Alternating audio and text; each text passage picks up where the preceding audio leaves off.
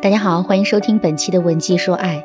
今天我们来聊一聊如何避免因为一时冲动而离婚。俗话说：“十年修得同船渡，百年修得共枕眠。”两个陌生人从相识、相知到相爱，再到最后步入婚姻，这一路走来确实很不容易。可是呢，虽然婚姻如此珍贵，也并不是所有的夫妻都能够相濡以沫、白头到老。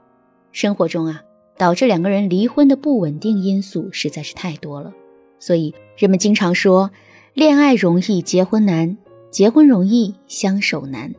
而在众多的离婚事件中，有一种离婚的情况最可惜，那就是两个人因为一时冲动而离婚。小青今年三十岁，是一家英语培训机构的老师。她跟老公是大学同学，两个人恋爱三年，结婚两年。可是到现在为止，两个人已经离婚一个月了。为什么会离婚呢？小青跟我说，她当时完全是在赌气，现在想想真是后悔的不行。事情是这样的，一个月前的一天晚上，小青因为白天上班很累。又跟同事犯了点口角，所以啊心情很不好。可是呢，当小青跟老公诉完苦之后，老公只是随声附和，并没有认真的安慰她。过了一会儿，老公还说自己很饿，让小青赶紧去做饭。小青看到老公半躺在沙发上，一边抽着烟，一边玩手机，好不快活的样子，她的心里啊一下子就来了气，劈头盖脸的就把老公数落了一顿。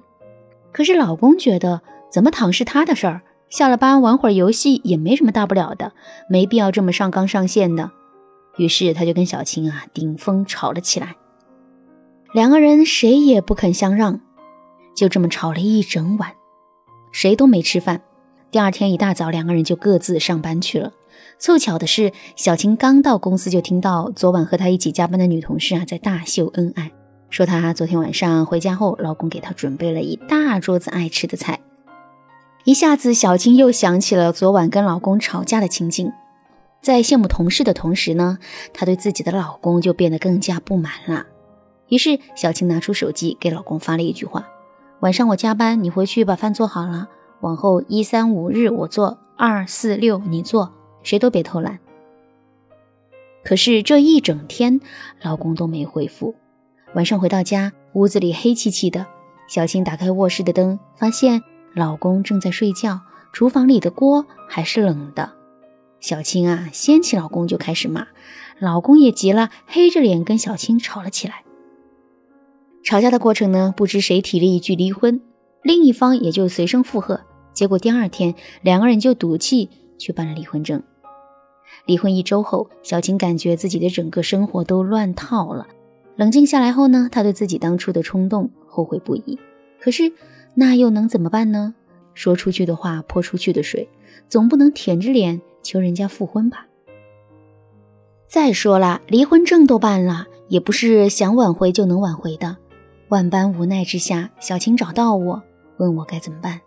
我没有直接回答小青的问题，而是先把她批评了一顿。我对小青说：“两个人结婚时间久了之后，彼此之间谁都会有一些怨气。”发脾气当然是可以的，但底线是谁都不能冲动。其实那些婚姻幸福的人，并不是从没想过要离婚。事实上，再幸福的婚姻，夫妻双方都会有一百次离婚的念头，以及五十次掐死对方的冲动。可是，婚姻幸福的秘诀，不就是第一百零一次的握手言和，以及第五十一次的原谅吗？所以在这里呢。老师也要提醒广大的已婚女士，千万不要把离婚这件事情当儿戏。打碎一面镜子很容易，可是想破镜重圆就难了。而且离婚对女性的伤害肯定是更大的。说到这儿，肯定有些姑娘会问了：老师啊，我也知道离婚的事情应该谨慎，可是情绪一上来，谁又能控制得住呢？其实啊，我们的情绪自控能力并不是天生的。通过后天的系统学习，我们也能在关键的时刻轻松地掌控住自己的脾气。如果你也想在这方面进行提升的话，可以添加微信文姬零零六，获得导师针对性的指导。当然啦，即使我们控制不住自己的情绪，也可以利用一些方法降低因一时冲动而离婚的可能性。具体该怎么做呢？下面我来教大家三个方法。第一个方法，让离婚程序变复杂。不管两个人的感情状况有多糟，闹离婚的时候有多冲动，只要没办离婚证，一切都是有商量的余地的。办离婚证需要什么呢？三证肯定是必不可少的。可是，为了让离婚程序变复杂，我们可以把两个人的结婚证、身份证和户口本分开存放。比如说，我们可以把户口本放在父母的手里，把身份证放在本人手里，把结婚证放在公公婆婆那里。这样一来，只要两个人想离婚，就必须通过双方的父母。后面的事情，我们肯定就能够猜到了。父母双方肯定不同意的。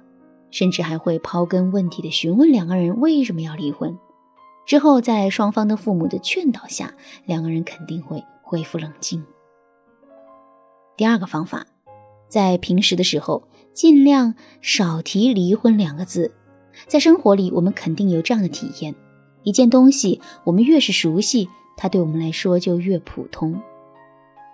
比如说，你特别喜欢一个景点，没去旅游之前呢，你心驰神往。可去的次数多了以后，其实也就那样了。同样的道理，如果在平时的时候，我们总是把离婚这两个字挂在嘴边，时间久了之后，离婚就会变成一件很普通的事情。这样一来，当两个人吵架的时候，这两个字脱口而出，甚至付诸行动的概率就会大增。所以在平时的时候，我们一定要减少这两个字出现的频率。第三个方法。结婚的时候算好账，充分考虑离婚成本。一个人在气头上和在平静状态下，他会有哪些不同呢？其实最大的不同就是，当人在气头上的时候，他是不计后果的。准确点来说，就是愤怒会让一个人在理智上屏蔽做一件事情的后果。所以，为了避免这一天的到来，在平时的时候，我们就要把两个人离婚的成本先算清楚。